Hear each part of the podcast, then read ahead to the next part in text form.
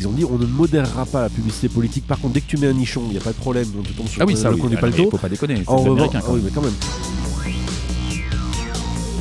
Le podcast des éclaireurs, les enjeux cachés d'Internet.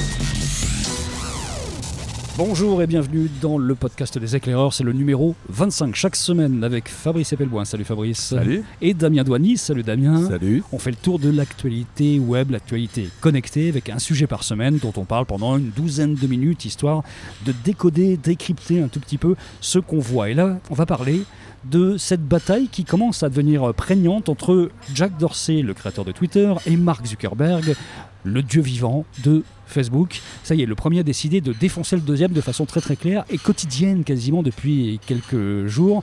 Avant qu'on rentre dans les détails des petits dons d'oiseaux qu'ils s'échangent, qu'est-ce que ça vous inspire tout d'un coup cette nouvelle bataille? Déjà, il y a un positionnement marketing de l'un par rapport à l'autre. Twitter essaie de se, de se différencier de Facebook, on va dire basiquement. Oui, ça c'est pas point. nouveau parce que depuis Non, le c'est pas début. nouveau, hein, mais ouais. on va dire il y a un repositionnement très clair de la part de Jack Dorsey. Après, que je trouve intéressant, c'est qu'il y a des positionnements, on va dire quasiment politiques, si on peut dire, de l'un par rapport à l'autre. Euh, parce que Marc, je pense, se, se présente très bien. Moi, je vois bien Marc se présenter Non, une non, non, il, est trop cramé pour se présenter, mais ça a été une de ses de intentions ses et euh, il a l'intention très clairement d'avoir un rôle politique à défaut d'avoir euh, d'être élu. Voilà, on est d'accord. Donc, il se présentera pas, mais très clairement, il veut une influence. Je pense pas que ça intéresse Jack. En revanche, très clairement, ils se font la guerre entre les deux. Et puis surtout, tout le monde est en train de tirer à boulet rouge sur Facebook, ce qui permet peut-être de détourner l'attention de Twitter aussi. Alors, pour être honnête, hein, c'est pas forcément Jack Dorsey qui a commencé, vu que à l'époque où euh, on a confié la modération de la les libertés d'expression à Facebook, euh, très clairement, il y a eu des, des échanges euh, assez musclés entre euh, Facebook et Twitter, avec Facebook qui, grosso modo, remettait en question la capacité de Twitter à, à appliquer la loi sur la, sur la censure. Euh, donc, du coup, on peut comprendre que Jack Dorsey ait mal pris la chose et répliqué. On résume un tout petit peu les trois points de rupture entre les deux depuis quelques temps. Donc des positions différentes sur la publicité politique. Jacques Ouais. Dorsey a dit il n'y en aura pas chez moi. Euh, évidemment, de l'autre côté, ça lui rapporte tellement de pognon. Non, va alors pas ça, dire c'est- non, c'est c'est hein. faux, ça rapporte 0,5% du, du chiffre d'affaires pub. C'est pas tant de pognon que ça en fait. La- la- L'argument financier est pas du tout un bon axe pour éclairer la décision de Facebook. S'ils veulent faire de la publicité politique, de toute évidence, c'est parce qu'ils veulent avoir une influence politique. Mais d'un point de vue financier, ça changerait pas grand chose. Alors, enfin, ils font pas de publicité politique. Ils ont dit on ne modérera pas la publicité politique. Par contre, dès que tu mets un nichon, il n'y a pas de problème. On te tombe sur ah oui, le, ça le oui. Ah, pas le mais dos. Faut pas déconner. En revanche, ah quand oui, même. mais quand même. En revanche, euh, pas, nous, on va pas, on va pas censurer la, la- la- on va pas vérifier on va la véracité des, publicités, des publicités versus un Jack Dorsey qui dit euh, euh, une idée politique, si elle est bonne, eh ben, eh ben, elle émergera d'elle-même. En gros, ce qui est très logiquement la- la- philosophie d'ailleurs de Twitter depuis le début, qui est une Mm. logique un peu libertaire, qui est euh, allez-y et on verra bien ce qui sort. Qui, qui est un réseau public. hein. Toutes les Oui. informations, ou presque, sur Twitter sont publiques. Sur Facebook, c'est pas du tout, du tout, du tout comme ça que ça se passe. Donc c'est quelque chose de beaucoup plus obscur, Facebook. Oui, tu peux Euh, faire du micro-ciblage et on ne verra jamais ta on verra publicité, jamais rien. sauf si tu es réci- Sauf si récepteur de cette Donc pub. vraiment, mais sinon, j'insiste, hein, c'est pas un argumentaire euh, financier. C'est pas pour gagner plus d'argent que Facebook euh, a accepté de faire n'importe quoi avec la pub politique. Sur les petits noms d'oiseaux, il a traité euh, Zuckerberg de révisionniste, notre cher Jacques Dorsey. Euh, Zuckerberg a dit dans une conférence, c'est la première fois qu'il le disait, en fait j'ai créé Facebook juste après et en réaction à la guerre du Golfe en Irak. Ce qui est absolument n'importe Non, quoi. mais il a inventé quoi dans l'histoire? Non mais Marc, Donc l'autre, révisionniste. Mais attends, Mark Zuckerberg est un nerd qui avait besoin de choper. Donc on va être En très plus, c'est très documenté. Quoi. Ça, Non, les, premiers jours de Facebook, c'est extrêmement documenté. Mais on le- sait très bien ce le film The Shoot Network- Network est très bien fait là-dessus, il il est très bien foutu, il est très clair, et l'histoire elle est réelle. Il avait besoin de choper, et il, il- il- et il a monté un truc où les gens en gros mettaient de l'information dessus, il était tout content de voir qu'il pouvait screener quelles étaient les nanas intéressantes. Mais, mais honnêtement, pour avoir rencontré Facebook à haut niveau euh, au moment du printemps arabe, à cette époque, et c'était déjà Facebook commençait à être une, euh, une vraie petite multinationale, euh, il n'y avait aucune conscience politique. Non, ils ont commencé à staffer du lobbyiste hein, à peu près à cette époque. Et c'était les tout premiers balbutiements. Facebook en 2010-2011 ne savait pas parler à un interlocuteur politique. C'était Mais catastrophique. parce que c'était pas leur ADN. C'était pas du tout leur ADN. Pour eux, ils avaient une espèce de parc d'attractions online Ouais, euh, qui marchait très bien. Et tout d'un coup, ils Un sont site de aperçus- rencontre où des gens euh, se prennent des rendez-vous Voilà. euh, pour se réunir en groupe. Donc, Et puis, euh, paf, printemps arabe, ils s'aperçoivent qu'on peut faire de la politique avec leur plateforme. Et ça les a réveillés, hein. Ça les a vraiment réveillés. Ils ont pris conscience qu'ils avaient un rôle politique à jouer. Et aujourd'hui, ils le jouent à fond. stratégiquement, c'est pas idiot. Et puis il y a Libra. Alors bon, que Jack Dorsey dise euh, Twitter n'ira pas sur Libra ou moi j'irai pas sur Libra, on s'en fout un petit peu, c'est pas ce qui change majoritairement la donne, mais enfin il le dit quand même, il n'est pas le seul. Mastercard, Visa, Stripe ont déjà dit on n'y va pas, ça commence à sortir légèrement le, le roussi Oui, dans, sa, mieux. dans sa forme. hein. Et tant mieux. Et tant On en a parlé d'ailleurs dans un épisode. Sans parler, du con- parlé. sans parler du congrès américain qui descend dessus, tout le monde a vu euh, cette fameuse Et il vidéo. faut saluer, et Ouais. il faut saluer Bruno Le Maire. Ouais. Euh, une fois n'est pas coutume, euh, il y a un politique qui a compris qu'il y avait un réel danger derrière ces technologies et qui a réagi. Et, et c'est vraiment euh, exceptionnel en France. Donc vraiment, ça, Oui, ça mérite. plus, il n'a pas dit de conneries particulières. il n'a pas dit de conneries particulières, même s'il maîtrise pas forcément très bien le sujet, mais malgré tout, il a su écouter et il a su réagir à temps, ce qui pour un politique français est absolument exceptionnel. Donc Qu'est-ce- merci Bruno Qu'est-ce que ça dit qu'un type comme Jacques Dorsey, qui a autre chose à faire dans la vie dans l'absolu, se mette à rentrer comme ça en bataille rangée contre euh, Zuckerberg? Il n'est pas le seul. Mais est-ce que ça veut dire que Zuckerberg, son statut est en train de changer? On a vu que depuis son affrontement avec AOC, là, Alexandria Ocasio-Cortez, où il s'est fait tailler, mais vraiment en deux, et qu'il ait réagi vraiment avec un, un portrait robot, j'ai envie de dire, c'était le poker face total. Il est, il est plus du tout crédible sur Je quoi pense que que ce la- soit. la quoi. Il est, question il est vraiment au bout du rouleau là sur la crédibilité. La question de fond sur, sur- Oui, parce que enfin, moi, ce que j'aime bien, c'est que qui, je- qui- qui n'est pas au bout du Chez- rouleau en crédibilité Oui, mais chez Facebook, je pense qu'ils ont des, ils ont des photocopieuses avec des, euh, tu sais, des, des textes à trous euh, pour, les, les- pour, Mm. les, pour les excuses. C'est-à-dire, cette, cette semaine, on s'excuse d'eux parce que. Et, et encore désolé. Ouais. Donc voilà, c'est facile des fuites cette semaine. Voilà. Donc euh, c'est un premier point. Un deuxième élément, moi, la question que je me pose, c'est combien de temps Marc va tenir Parce que quand on regarde globalement les entreprises américaines et bah, beaucoup de boîtes qui sont devenues de start-up à grosses boîtes, la plupart du temps, elles sont dirigées par des gens qui ne sont pas les, Oui, sauf les que. Marc a verrouillé les votes pas au conseil d'administration, donc il est totalement indéboulonnable. C'est en France, on a des histoires comme ça avec des, des- des patrons de start-up un peu foireuses qui ont totalement verrouillé les droits de vote euh, et qui sont indéboulonnables. Bah, aux États-Unis, c'est euh, Facebook.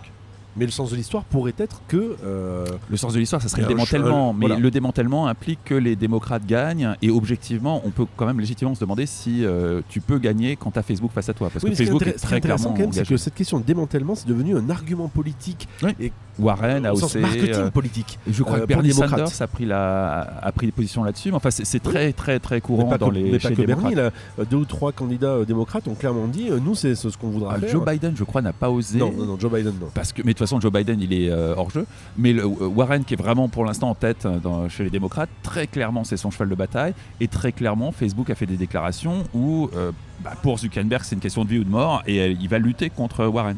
Donc, très clairement, s'engager aux côtés des républicains. Et puis la dernière petite touche sympa, c'est Hillary Clinton. Bon, ceci dit, elle pèse moins lourd qu'elle a pesé dans la politique américaine, qui a dit Zuckerberg devrait payer le prix pour faire du mal à la démocratie.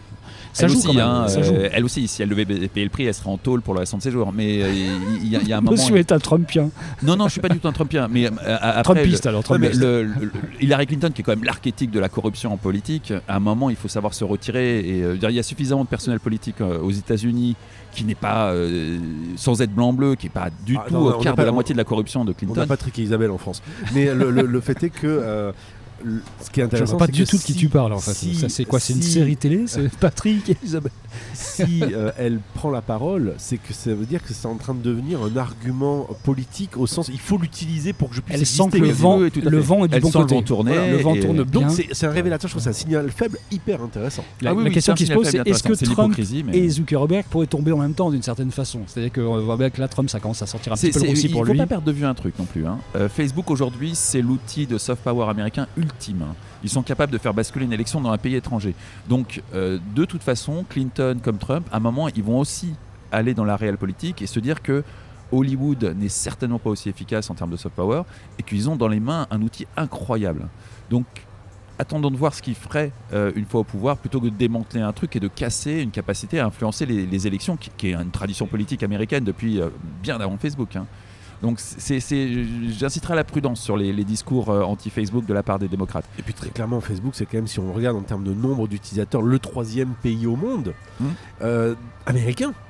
Donc, euh, par conséquent, tout au moins géré par une société américaine, ce serait quand même un peu con quand même de se, de se tirer une balle dans le pied. il serait objectivement stupide. On- on- on- il faut quand même bien réaliser, si on était américain, c'est un tel outil pour euh, diriger le monde. C'est un, qui un serait outil de soft power qui est juste de- extraordinaire. Après, comme on n'est pas américain, qu'on est plutôt dans le camp, euh, pas, pas adverse, mais euh, en tout cas menacé par les- le pouvoir américain aujourd'hui, très clairement menacé, c'est sûr que c'est extrêmement flippant. J'aimerais bien qu'on termine avec une petite touche de complotisme, ça, faisait, ça fait longtemps. Ah. J'ai lu, moi, à droite à gauche, de- sur des sites notamment de de- d'autistes Asperger qu'il classait dans les autistes Asperger de- dans leur catégorie à eux un certain nombre de gens de la tech. Zuckerberg, hein. Zuckerberg, Oui, ouais, Bill Gates notamment. Oui, bah oui, ces gens, est-ce que ça vous semble crédible tout ça Totalement, oui. que, ces gens, parce que quand on voit euh, Zuckerberg au Congrès avec cette espèce de face mais absolument livide, sans la moindre expression, on a quelque chose qui est assez marquant de, du, du- du fait de ne pas montrer ses émotions des Asperger. c'est courant, hein. hein, les autistes Asperger dans les gens euh, qui, qui frisent de génie, c'est assez banal. Hein. Bah, euh, Il y aurait euh, pas mal de gens, puisqu'il y y aurait dans cette liste-là Mozart, Marie Curie, Einstein Ouais, et beaucoup oui, d'autres. c'est hein. mais c'est Voilà. pas, surprenant. Euh, c'est une catégorie de personnes qui ont la capacité effectivement de, de, de, de- non, moi ça me, ça me surprend pas une catégorie de personnes Ouais. qui sont capables effectivement de, gérer. incroyablement courant. La, la seule caractéristique de ça, c'est la question, on va dire, de sensibilité humaniste sur le sujet. Et, Oui, euh, ce qui, ce qui n'est pas euh, incompatible avec euh, l'autisme Asperger. Mais Non, après, euh, pas. Jacques- Mark Zuckerberg, évidemment, il semble que cette carte-là n'ait pas été euh, dans le pool génétique de départ. Ça veut dire qu'il faudrait peut-être réécrire l'histoire, la lumière de cette vision Alors, euh, Asperger, en fait, d'un certain nombre de gens qui sont des génies euh, de la création ou des génies du pouvoir, en fait.